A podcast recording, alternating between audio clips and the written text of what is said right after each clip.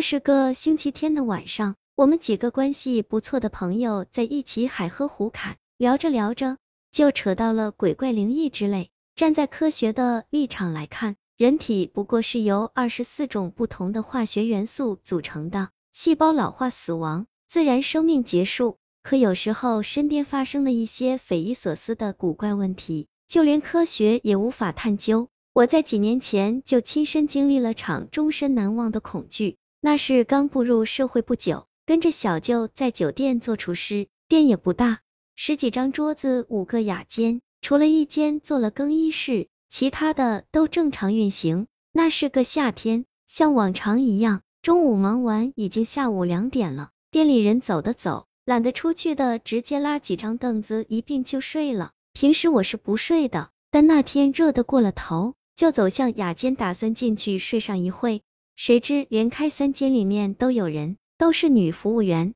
我那时候跟女孩说个话都脸红，更别说别的了。心里祈祷着下一间可别还有人。开门的一刹那，一股阴凉寒的头皮发麻，好凉快啊！而且还没人。高兴之余，很快并齐四张凳子，往上面一躺，闭上眼睛，打算好好休息休息。就在那个时候。一股现在想起都后背冰凉的恐怖发生了，我清楚的记着，闭眼还不到十秒，忽然一股极强的重力压在身上，大脑一瞬间变得无比清醒，想挣扎的起来，却发现连睁眼都难，又迷了。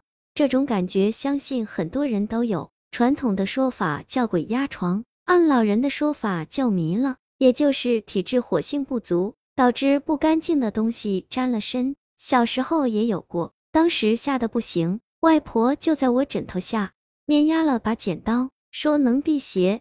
别说，在家还真从此就没有过了。对这个我很有经验，得慢慢蜷缩手指，一点点伸展胳膊，终于胳膊能动了。我也顺势坐了起来，晃了晃脑袋，吸了口气，又转头打算躺下，因为我知道迷过一次，第二次几乎是不可能的。可我脑袋还没碰到凳子，轰的一下，我被压了下去。我当时惊恐极了，我从来没有如此，也没听到谁经历过。人在非常清醒的时候，竟然能再次被鬼压床。当我再次挣脱后，后背冷汗都打湿了衣服。这房间肯定有问题，不是死过人，就是下面有坟。当时胆子也大，明明知道有心出去，可又舍不得这阴凉。站起来走了几分钟，又把凳子弄得哗哗乱响，想借此吓唬吓唬不干净的东西。又转身躺下，当再次刚刚闭上眼，又毛骨悚然的的费力挣脱后，头也不回跑着出了雅间。五点上班的时候，还心有余悸，看到刷碗的阿姨来了。阿姨是本地人，就住在后面的小区住。于是我跑过去问：“咱这个店下面以前是不是有坟？”阿姨说：“是啊。”这个地方以前是个乱葬岗，埋的人怕有百十号。说完，发现他们一个个都安静的瞪着眼。我就问：你们相信世上有鬼吗？场面顿时热闹起来。有人说信，有人说宁可信其有，不可信其无。老姚更是拍着桌子吆喝：男鬼拉回去看门，女鬼做老婆。而平时叽叽喳喳、好热闹的雨婷。这个时候却安静的说了句令人吃惊的话，我相信，并且我见过。雨婷老家在四川，她说小时候父母为了挣钱，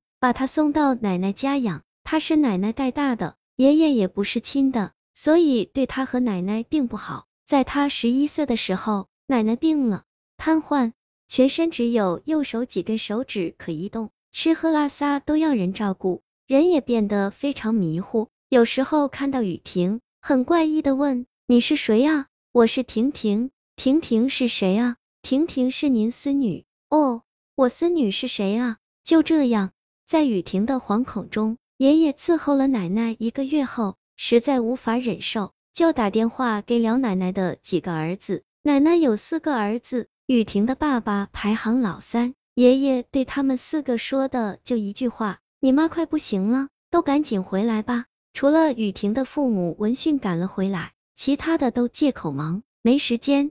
说到这里，雨婷显得很伤感，很无奈。人为了钱，真的连骨肉血情都不顾了。父母回来，雨婷很开心，奶奶也非常开心的，又哭又笑，说这是他儿子。这一刻，奶奶好像不迷糊了。而就在父母回来的第三天下午，雨婷放学回到家时，看到自家门口有几只猫在徘徊。等进了院子，一股浓重的说不出的古怪味道，呛得她难受。只见奶奶坐在轮椅上，眼睛直愣愣的瞪着门口。用手指头掐来掐去的，雨婷好奇的问：“奶奶，你在干什么啊？”这个时候，雨婷顿了下，环视着我们，说：“你们猜我奶奶说的什么？”我们摇头不知，但谁都看得到她眼里的恐惧。奶奶慈祥的说：“我在算日子呢，快乐，快乐，听一个活人算自己什么时候死，让谁遇到谁，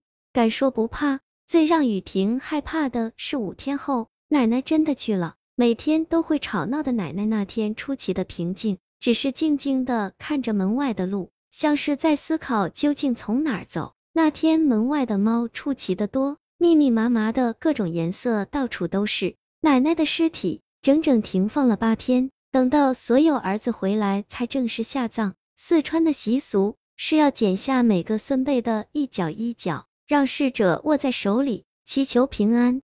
奶奶的手紧紧的握着。怎么也掰不开。后来雨婷大伯说：“妈，你送下手，把这拿着，要保护婷婷他们平平安安的。”说也奇怪，奶奶的手慢慢的自己松了，在场的人都吓得不行。塞到奶奶手里的时候，她的手慢慢又紧紧的握着。奶奶下葬的时候，家里所有人都哭得悲痛欲绝。雨婷的眼睛已经肿了，看着奶奶孤零零的坟头。她知道奶奶永远的没了。雨婷讲的恐怖成分并不多，却让我联想到至亲至情，能拥有的时候一定好好珍惜，别将来后悔时只能睹物思情。树欲静而风不止，子欲养而亲不待。看着外面的月色，仔细想想，我也好几年没见到我外婆了，也许也该回去看看了。